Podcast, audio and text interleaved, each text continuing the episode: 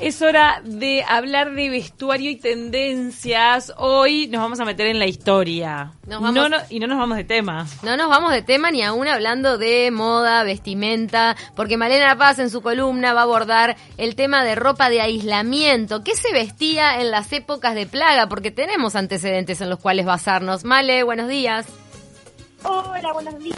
¿Cómo andan, chicas? Yo acá desde mi casa, armándoles la columna. Espero que tengan la compu abierta, con las fotos prontas para ver algunos de los detalles que les traigo. Bueno, nos vas a tener que tener un poquito de paciencia porque Sí. por acá está fallando un poco internet por estas horas, pero... Pero no, en los celulares podemos abrir. En los celulares vamos a ir abriendo para acompañarte en esta columna desde tu domicilio porque Radio Universal también está tomando medidas eh, bajo la conciencia del coronavirus. Bueno, yo ya me lavé las manos y estoy pronta para empezar. Uno de los ejemplos más interesantes de ropa en épocas de plaga es el famoso traje de doctor. Yo estoy segura que ustedes lo conocen. Estoy segura que han visto vestigios en, el- en esas máscaras venecianas del carnaval que tienen un pico largo, largo tipo pájaro, bastante ominoso. Y también es una de las características principales de uno de los personajes de la comedia del arte. Les estoy hablando de el doctor Romano. Estaba, eh, este uniforme eh, aparece en el siglo XVII durante uno de los peores avances de la peste negra en Europa y lo, lo inventa un doctor que se llama Charles Delorme. En, eh, en realidad empieza en Italia, en Roma más específicamente, pero después él, como era un médico top, digamos, que atendía a la realeza, entre ellos al, rey Luis XIII de Francia y a muchas otras eh, personas eh, de la realeza, de todas las familias reales, desde el norte de Europa hasta Portugal, este, los fue llevando y los fue eh, de alguna manera popularizando. Y este, y este disfraz, este, este en realidad este, este atuendo, Mm. después lo vamos a ver en muchos cuadros como un disfraz que representa la muerte. Bueno, qué- ¿de qué con- ¿En qué consiste? ¿En qué consiste esto? En realidad, el, el, el- el atuendo en general consiste de varias partes. Es un abrigo de, de tela de carga bien, bien, bien gruesa, cubierto en cera con aceite. Este, después había unas botas que se adosaban al, a la- al, al calzón. ¿Se acuerdan que en ese momento pantalón, pantalón no había? Había como una especie de calzón con medias Mm. guantes y sombreros y guantes y sombrero de cuero de cabra, pero sobre todas las cosas lo más importante de esa atuendo era una máscara que estaba hecha con también cuero de cabra que tenía un gran pico que sobresalía casi 20 centímetros por delante de la nariz. Ah. Y me digas, qué cosa más rara recibir al del SWAT con una máscara de pájaro. Sí. Pues sí, en el siglo XVII sí se hacía y la gente tenía bastante respeto por ese tipo de atuendos. Y además era daba mucho miedo. ¿Pero era para, ale- para alejar la respiración, como lo es hoy por hoy las mascarillas? En realidad, en esta época no se tenía mucha idea de lo que eran los gérmenes, los virus, no estaba como instalada esta, esta idea eh, de la biología. Sí se hablaba de que eh, los, los, los olores o los efluvios que emanaban los cuerpos enfermos, a eso se les llamaba el, el miasma, tenía que ser evitado, tenía que ser filtrado. Claro. La enfermedad estaba en, en el aire sucio, diríamos. Ah. Y esta máscara estaba rellena de, mm, de perfumes y de esencias, tenía dos agujeros por delante, entonces se suponía que en el tránsito que demoraba el aire entre que entraba la máscara y llegaba al cuerpo, ese aire se filtraba y se purificaba por estas, estos ungüentos. También eran muy comunes en la época utilizar inciensos, esencias para ungir a los enfermos y limpiar los lugares. Así que tenía que ver con la lógica de la medicina del momento. Claro. Pero es muy interesante ver cómo esta imagen, además de este, persistir en, el, en, en la máscara del, del carnaval veneciano, que es sumamente común, que después la pueden buscar. ¿Cómo también quedó, queda como- no? ¿Cómo quedó dentro del imaginario popular? Se ve que, claro, era, era algo muy, muy utilizado, cotidiano. No, además, queda como en el imaginario del terror. Después vamos a ver representaciones de la muerte en, por ejemplo, los cuadros de la época negra de Goya y nos vamos a encontrar. Pero- vamos a encontrar. sí. Pero es medio contradictorio que en un momento lo usaban los médicos. ¿Cómo? Perdón. En un momento estas máscaras las usaban los médicos. Claro, los usaban los médicos. Pero por eso, porque- entonces es contradictorio que después termine siendo la muerte. El realidad que te viene a traer salud, después termina representando la muerte. Claro, ¿te se cuenta? asocia a la enfermedad en realidad, porque si caía Ah, así, el, bueno, si caía así va. el médico es que se tiene que curar de los bichos que están ahí. Ah. Ta- También pensemos que en esta época el los controles de plagas eran muy difíciles, no se tenía mucho conocimiento acerca de las enfermedades, no se tenía mucho conocimiento tampoco de cómo frenarlas. Claro. Demoraron, por ejemplo, la peste negra que se transmitía, que hay gente que dice que era por, por la peste bubónica, que se transmitía por la picadura de la pulga, o sea, son teorías que se encontraron mucho después. Aparte, en el en momento, ciudades que eran súper mugrientas para lo que son las medidas de higiene que tenemos hoy. También hay que pensar eso en la evolución de la humanidad, ¿no? En unos momentos donde las ciudades realmente, eh, la, eh, la peste, el olor que venía cuando uno se acercaba a las ciudades por las narrativas históricas que hay era impresionante. Eh, Malena, ¿tendrá que ver este, este atuendo romano de médico también con la representación que tenemos en la cabeza de la parca?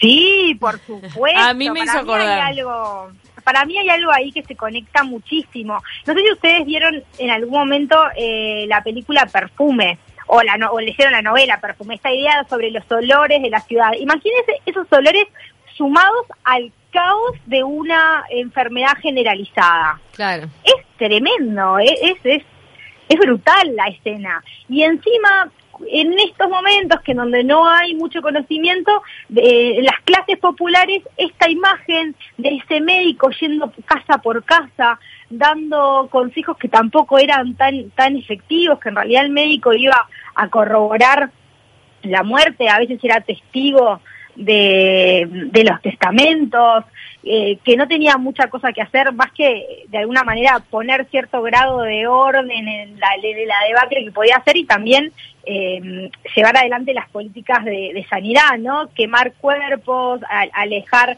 los enfermos de los sanos, ese tipo de cosas. Debía dar muchísimo miedo La la estigmatización calle. del vecino que recibía a este médico vestido de parca y decir, ay, esa casa está infectada. Y, y encima, otra cosa que es importante, todo este estruendo iba acompañado con una especie de vara. oh, por Dios. Esta vara era para tocar a los pacientes o en, en el trayecto de una casa a otra alejar a las personas que venían a, a pedir ayuda.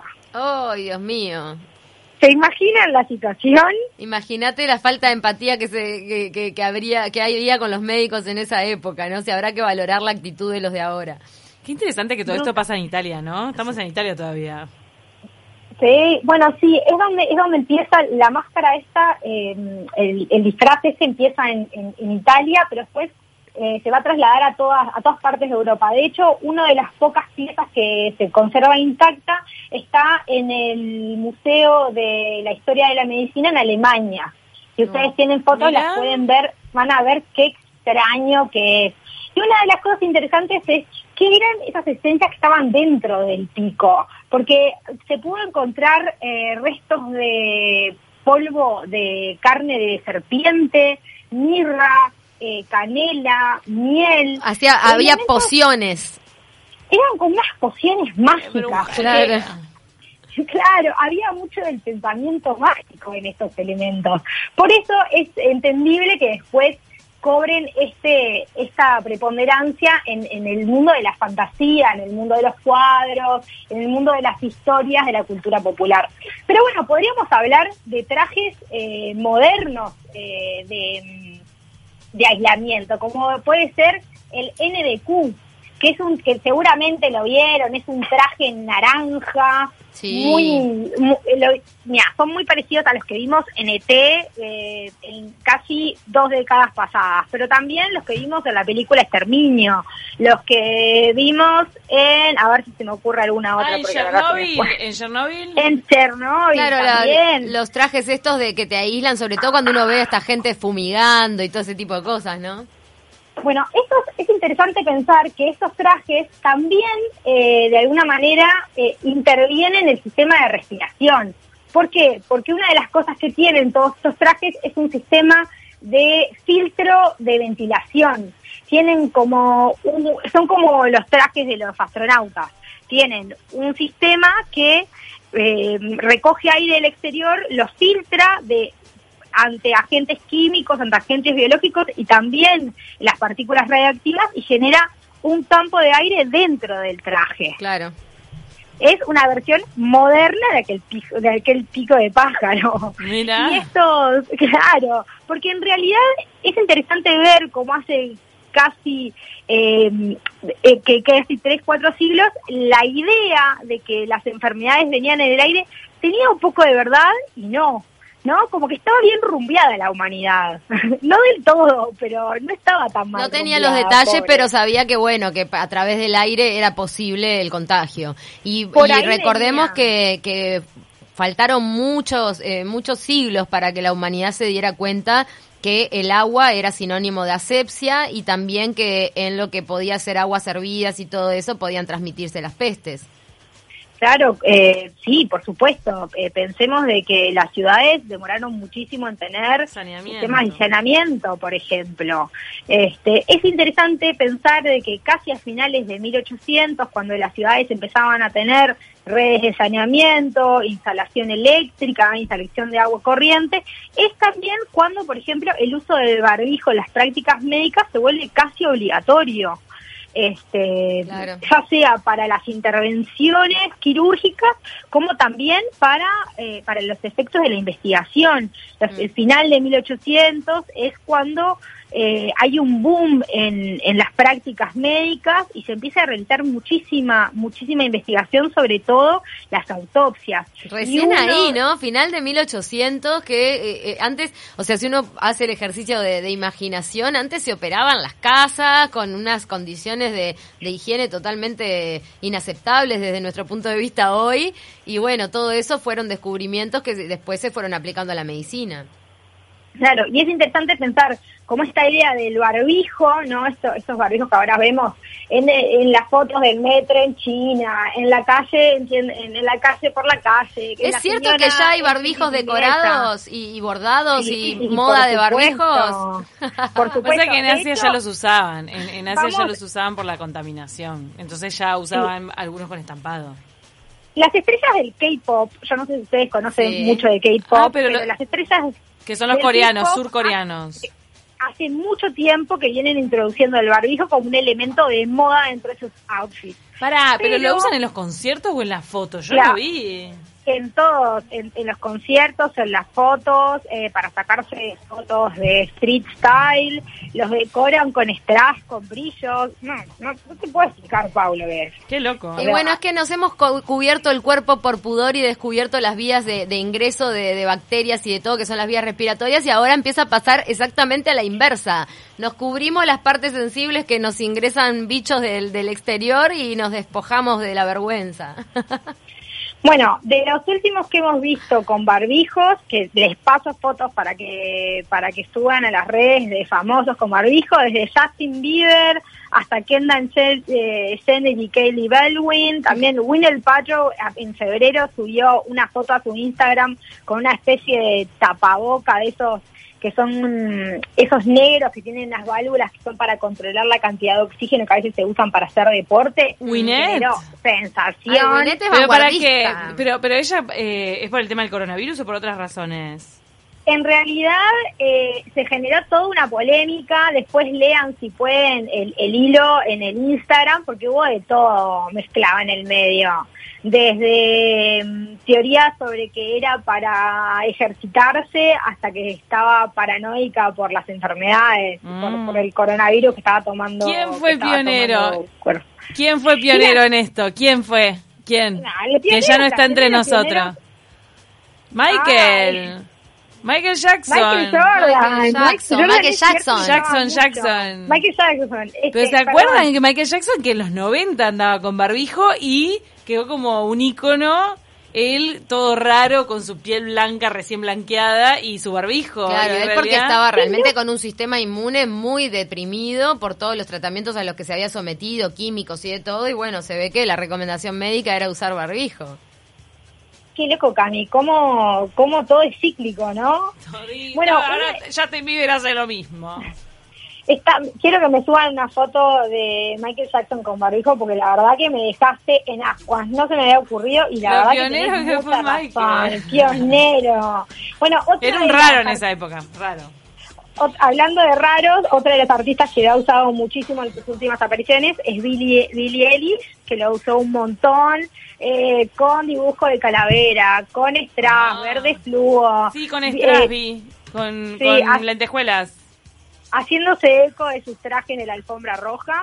Bad Bunny también. Este, y bueno, y varios otros. Hay que empezar a revisar las redes, pero cada vez está como de moda esto de sacarse la foto cuidándose, entre comillas, con el barbijo. Yo creo que en los, en los años venideros vamos a ver eh, modas de barbijo y de máscaras eh, crecer y desarrollarse. ¿Qué Porque- tema? Porque sí, porque de alguna manera apela a esto que hablábamos un poco del miedo, un poco de la necesidad del cuidado y de la protección del cuerpo y también eh, el producto de moda, ¿no? Que de alguna manera elabora qué es lo que qué es lo que está precisando el mercado y le pone como su cuota estética arriba. ¿no? Porque todas estas, estas cosas, además de ser funcionales, también pasan a ser una moda.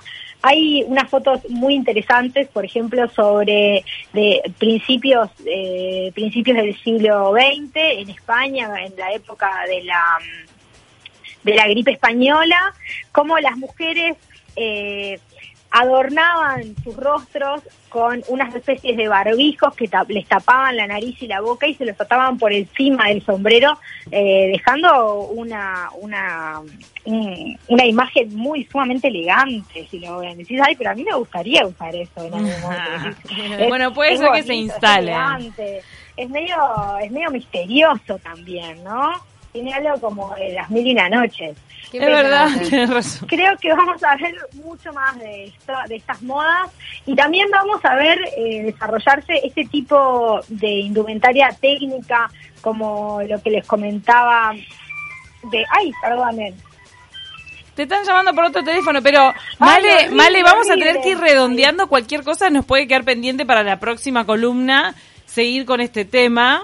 De todo lo que No. puede surgir en la moda a propósito de, de esto, tomando reminiscencias Sí, sí. históricas y bueno, y todo lo que se está adaptando el mundo a, a estas nuevas. También la, la moda se adapta a lo que estamos viviendo y el barbijo se viene con todo, el barbijo decorado. Eso se viene con todo. Y también esto que yo les contaba del traje NDQ, que va a estar, que, que también es un traje profesional de uso militar y de uso, de uso médico especializado, que también se está adaptando por partes para el uso comercial, ¿no? Un, eh, dividirlo, ¿no? En botas, eh, suéter, capucha y poder de alguna manera llevarlo al público masivo. Veremos a ver qué sucede. Y bueno, para terminar, les elegí una canción de Virus para Esa. seguir seguir con la línea.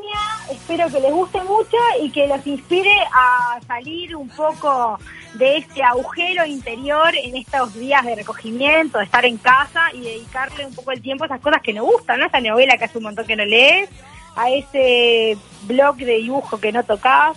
Sí, a, a todo eso que tenés suspendido por falta de tiempo, Sí, que la vida loca no te permite. Recordar también que para muchos no, la cuarentena no son vacaciones, en realidad es teletrabajo, tenés que estar en tu casa trabajando. Sí, pero tenés más tiempo con tus hijos, tus niños puede, podés acercarles cosas de entretenimiento. La UNESCO acaba de colgar su biblioteca virtual accesible a todo el mundo. Wow. Las empresas de telecomunicaciones están dando gigabytes de regalo. No hay excusa para ponerse a hacer cosas didácticas y para que los chiquilines puedan seguir aprendiendo en estas dos semanas sin clases.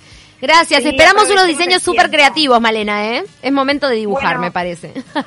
Sí, sí eso te- estoy sacando, estoy sacando de todos los cajones, todas las cosas, esos hobbies que tenés ahí guardados, a ver qué es lo que hacemos en estos días. Divino, Male. Muchas gracias por esta columna.